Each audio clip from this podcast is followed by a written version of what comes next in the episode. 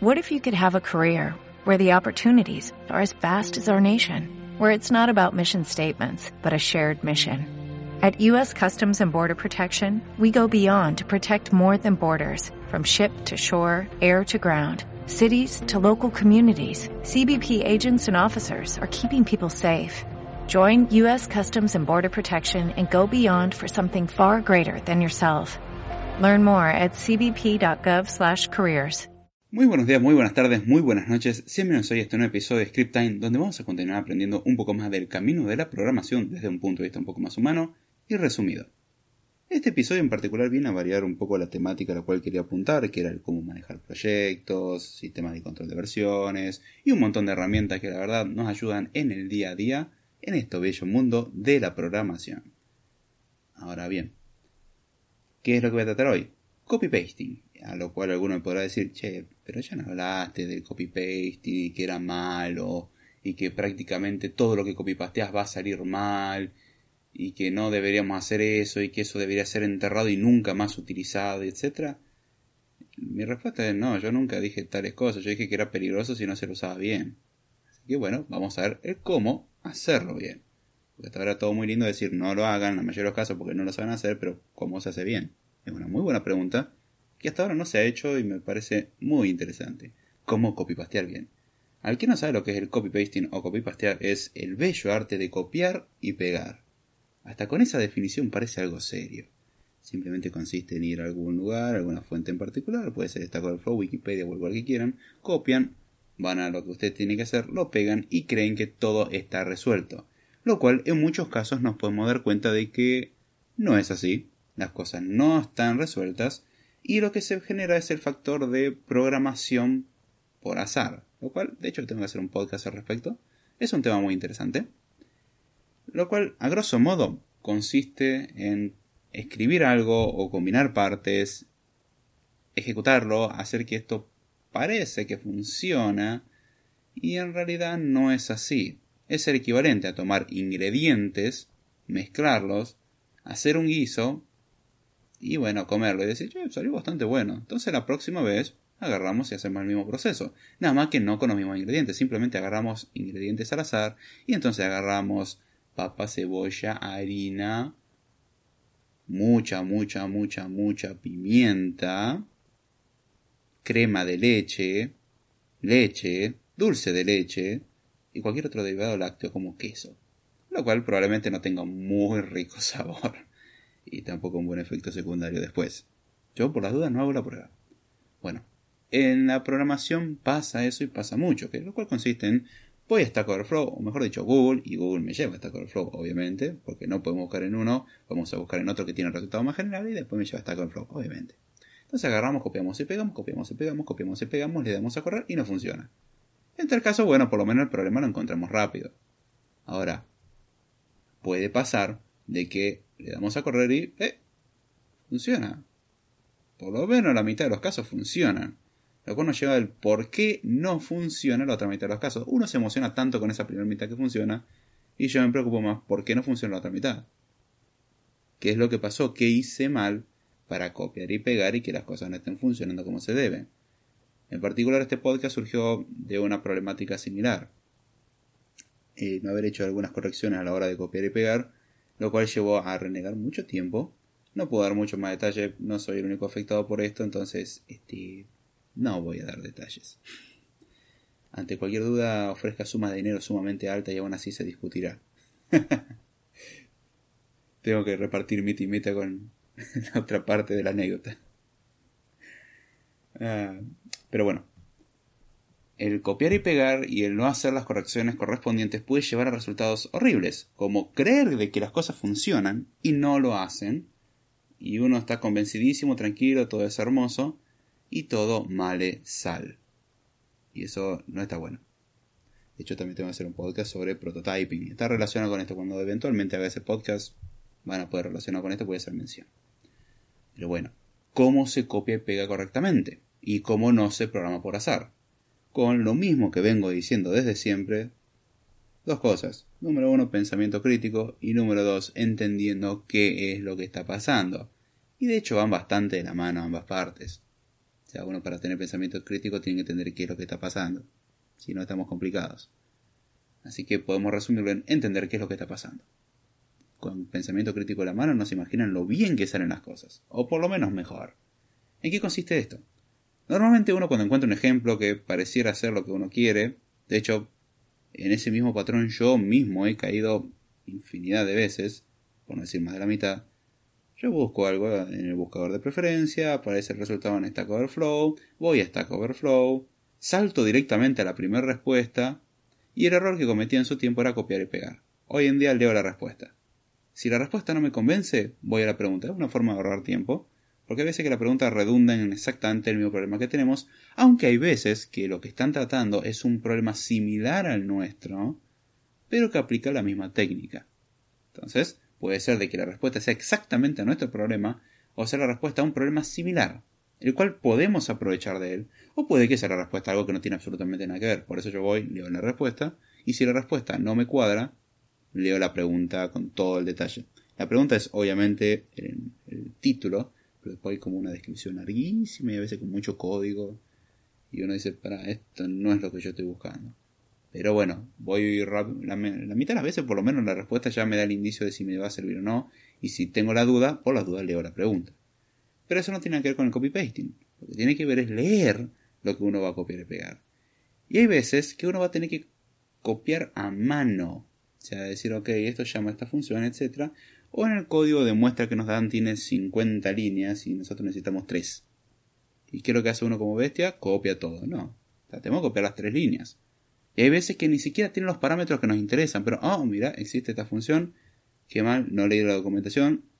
Tendría que haber leído que existe esta función. Muy bien, voy a tener en cuenta esta clase y estas funciones y todas estas cosas. Entonces veo la función para lo que sirve y la uso.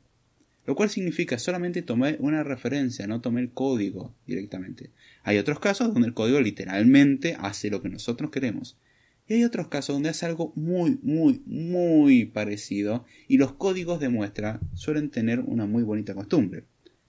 Tener componentes dummy, que no tiene nada que ver con un ente llamado Damián, aunque podría ser, uno nunca sabe, sino es el tener elementos de muestra. Por ejemplo, cuando quieren mostrar cómo agregar un elemento a una lista, agregan elementos con nombres aleatorios y crean cosas con nombres que no nos interesan. Eso simplemente no muestra, lo que nos interesa es cómo funciona por dentro. Entonces, agregan cosas que no corresponden a lo que nosotros queremos. Nosotros no queremos cómo llamar a la función, nosotros queremos la función. Entonces, hay que tener cuidado. Entonces, por ejemplo, una implementación de listas enlazadas, vamos a tener el ejemplo de cómo llamar a esto y lo que tendría que imprimir. No nos interesa nada de lo que está abajo de eso. Solamente nos interesa la implementación. De última, podríamos analizar si nos interesa esa implementación en base al ejemplo que se nos da de llamado o de ejecución. En tal caso, es útil, pero solamente lo usamos de manera visual, es decir, como referencia, no nos lo llevamos. Nos interesa el código y a veces que nos interesa solamente el cómo funciona algo y acá nuevamente también necesitamos abstracción. Es decir, ok, esto es para una lista enlazada, yo no estoy queriendo hacer una lista enlazada, pero este algoritmo en particular a mí me sirve para lo que quiero hacer. Entonces lo que me llevo es la idea del algoritmo, es decir, los pasos que tengo que realizar para ejecutar esta tarea. Nada mítico ni raro, eso es el algoritmo, ¿sí? la receta. Me llevo la receta, la cual yo la voy a adaptar a mis necesidades es la sustitución de ingredientes. El que sepa cocinar sabrá muy bien de que, ups, no tengo tal cosa, pero sé que tal otro alimento sirve como reemplazo o me gusta con otra cosa. Entonces, no hay ningún problema, reemplazamos un ingrediente, no va a ser exactamente el mismo resultado, pero es lo que nosotros queremos. Es así de simple. Es como decir, bueno, se le pone mermelada de naranja y yo estoy como, no, yo quiero con mermelada de frutilla. Punto. Miran, ah, no es la misma receta. No, pero me gusta la mermelada de frutilla, le quiero poner mermelada de frutilla y punto. No, no es la misma receta para hacer lo que yo quiero. Alimentarme más o menos y, y ser delicioso. ah, siempre referencias con comida, obviamente. Pero bueno, a la hora de copy pastear lo que hay que hacer es entender qué es lo que está pasando. Y tener mucho cuidado, porque hay veces que uno dice, bueno, tiene muchas cosas parecidas al código que ya tenía, entonces voy a copiar y pegar todo. Y en, en tal caso, yo lo que haría es literalmente como los ejemplos suelen venir con muchas cosas que no nos interesan, con muchos detalles que no nos importan, En este caso era un, diálogo de confirmación de un formulario. Y venía con muchas cosas. Yo lo que me acostumbré a hacer luego de básicamente darme la cabeza contra la pared 253 mil millones de veces. Es decir, ok, ok, no me voy a llevar todo esto, es muy muy grande, no me interesa, voy a cometer probablemente muchos errores, voy a ver qué es lo que tiene. A ver, tiene un form que tiene estos parámetros. De todos estos parámetros, ¿cuáles me sirven? En este caso eran atributos. Ok, me sirve esto, esto y esto. Voy a hacer que muestre un cuadro de diálogos y que no haga nada más. Simplemente tengo un botoncito que diga sí, mándalo, como sea. Entonces, vamos a hacer las cosas paso a paso. Y esa es otra de las cuestiones fundamentales para resolver el problema. Hacer las cosas paso a paso no 20 pasos a la vez. ¿Por qué? Porque si hacemos 20 pasos a la vez y no funciona o funciona peor que antes, no sabemos el por qué fue. Si lo hacemos paso a paso, sí, es un poco más lento, pero a la hora de que nos topemos con un error, la identificación del error es inmediata. Mientras que en el otro vamos a estar 15, 10, 5 minutos o 25, 30 minutos, 1 hora, 2 horas, 5 horas, 6 horas o varios días. ¿Por qué? Por querer ahorrar un poquitito de tiempo, lo terminamos pagando caro. ¿Qué es lo que hay que hacer? Simple. Analizar ese código, ver lo que está pasando, ver si realmente lo que queremos, entender qué es lo que está pasando y luego llevarnos solamente lo que nos interesa. Hay veces que uno puede decir, ok, es todo esto salvo que le cambio este string. Fantástico, copio, pego, le cambio el string. Y una costumbre que tengo también es de embellecer un poco ese código, porque el código que de vez en cuando ponen como muestra en Stack Overflow cumple con la función, pero mamita qué feo está, hay una la redundancia de if algo es igual a true, return true, else return false. Y yo tengo, che, ¿y si retornas ese valor y ya está? Uno mira, bueno, en JavaScript no es tan así. Bueno, sí, está bien, en JavaScript no es tan así. Bueno, devuelve el coso es igual a true. Se devuelve la comparación. Lo cual si era true, va a dar true, y en caso contrario, va a dar cualquier otra cosa. Así que no, no hay mucha excusa para escribir código feo. Uno dirá, bueno, pero es más claro. hasta cierto punto. El no poder darse cuenta de que podríamos haber devuelto el condicional en lugar de hacer toda la comparación y entrar en un if y todo eso, no solamente ahorramos líneas, sino que hasta cierto punto, cuando uno se acostumbra, gana claridad. De hecho, lo podemos englobar en una función y ya está, no nos importa, le ponemos un nombre intuitivo a la función y cuando querramos saber cómo funciona, bueno, sí, vemos esa cosa fea y ya está. Pero está aislado, no está en un if con 20 cosas. Lo cual les recomiendo escuchar los episodios de Code Time donde explico buenas prácticas a la hora de programar y está entre esa en englobar comportamiento como funciones. Se pierde un poquitito de eficiencia, pero se gana muchísimo en legibilidad. Y hay veces que mejor ganar legibilidad y hacer que un software lo podamos usar y mantener durante muchos más años a un software el cual es óptimo, pero no le podemos actualizar nunca más. No sé, digo. Si ustedes quieren hacer un software el cual no sirve para nada, bien por ustedes. Pero bueno, el truco es eso, analizar antes de copiar y pegar, ver si realmente es lo que queremos y si es lo que queremos, hay que cambiar algo. Si hay que cambiar muchas cosas, lo que conviene de último hacerlo desde cero, pero basándonos en eso. Si hay que cambiarle un solo detallito, dos cosas, si somos olvidadizos, tomar nota de ello, sino copiar y pegar y modificar eso inmediatamente. Y de hecho, para notar que hay respuestas de Stack que son larguísimas y son compactables a tres o cuatro líneas de código, porque nos damos cuenta, che, toda esta, esta persona que escribió la respuesta me está resolviendo un problema, pero no fue por el mejor camino. O hizo todo muy innecesariamente verboso y con 20 pasos intermedios que no son necesarios y se podrían hacer así, eliminamos estos if, por ejemplo, el caso del if else que había comentado antes, y todas esas cuestiones. Entonces quedaría mucho más lindo con los nombres de variables que también le ponen cada nombre. A, fu, bar, x. ¿Qué son estas cosas? Bueno, pongamos nombres adecuados, apliquemos las buenas prácticas de un código un poquitito más limpio y bueno, ya que estamos tenemos algo que funciona. Entonces con eso vamos a ahorrar mucho tiempo y vamos a evitar ese caso de que el, error, o sea, las cosas estaban bien hechas, salvo que por culpa de que en Stack Overflow había que poner un error que era ejecutable, es un error que podríamos ejecutar desde la propia página, había que poner un código dummy ahí, una cosa que no era enviar el formulario y el formulario lo mandaba a un lugar que no existía, o sea, llamaba una función interna que no servía para nada, cosa que cualquier otro usuario no lo tiene. Entonces lo que tenía que hacer uno era eliminar todo eso, porque queríamos el submit normal. Era simplemente ese detalle. Pero El error de copiar y pegar puede llevar a eso. ¿Significa que vamos a ser inmunes de esto a partir de este podcast? La respuesta es no. Ya quisiera yo poder asegurar tal cosa, sería muy feliz. Pero no. Lo que sí ayuda es a reducir o a acotar la cantidad de veces que nos va a pasar esto. Y es lo que hacemos, prestamos más atención a esto. No copiemos y peguemos al idiota, o si no, voy a tener que correr el riesgo de acusarlo de que usted no es un buen programador, simplemente es un buen copia-pega y encima no podría decir si es tan buen copia-pega por el hecho que si copia y pega sin que esa cosa funcione, la verdad que su trabajo es bastante malo y cualquier otra persona podría reemplazarlo. Entonces, usemos un poquitito más la cabeza, es simplemente entender las cosas y de hecho nos va a ayudar a que podamos pasar a, a otros lenguajes, a otras tecnologías y no tengamos ningún problema, porque vamos a saber abstraer.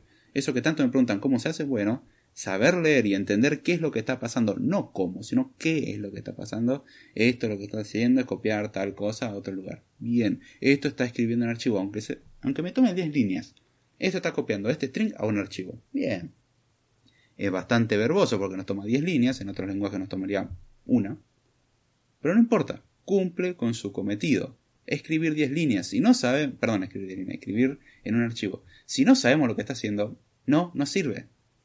Y nuevamente, entre el caso usted no tiene conocimiento de ese lenguaje en particular o usted no es un programador. Si usted no tiene conocimiento de lenguaje en particular, es solucionable. Si usted no es programador y no quiere aprender, bueno, ese ya es su problema. Yo dejo eso por ahí. Espero que les sirva esta pequeña reflexión, la cual creo que con sentido común cualquiera llegaría a esta conclusión, pero nunca está de más recordar estas cosas. Sobre todo a uno mismo. Se sorprendió una cantidad de veces que uno tiene que darse sus propios consejos a uno mismo y decir, che, acordate de que esto se hacía así, y decís, oh, tenés razón. Y yo del pasado hacía cosas bien. No todo era metido de patas, hay veces que hacía algo bien. Pero bueno, espero que les haya gustado y se haya entendido el podcast del día de hoy. Si hay alguna duda que tengan, alguna consulta, si quieren participar, aportar, discrepar, confirmar lo que estoy diciendo, compartir sus experiencias, participar en el podcast, enviar un audio, enviar un texto, enviar, no sé, este, señales de humo, puede ser, sí, puede ser. Háganlo. Lo de señales de humo voy a tener un problema, todavía no las aprendí a leer y como viento, entonces se dificulta en lo posible a los medios clásicos, los cuales están en la descripción. Ahora sí, ya sin mucho más, con esto me despido, espero que les haya gustado y será hasta la próxima.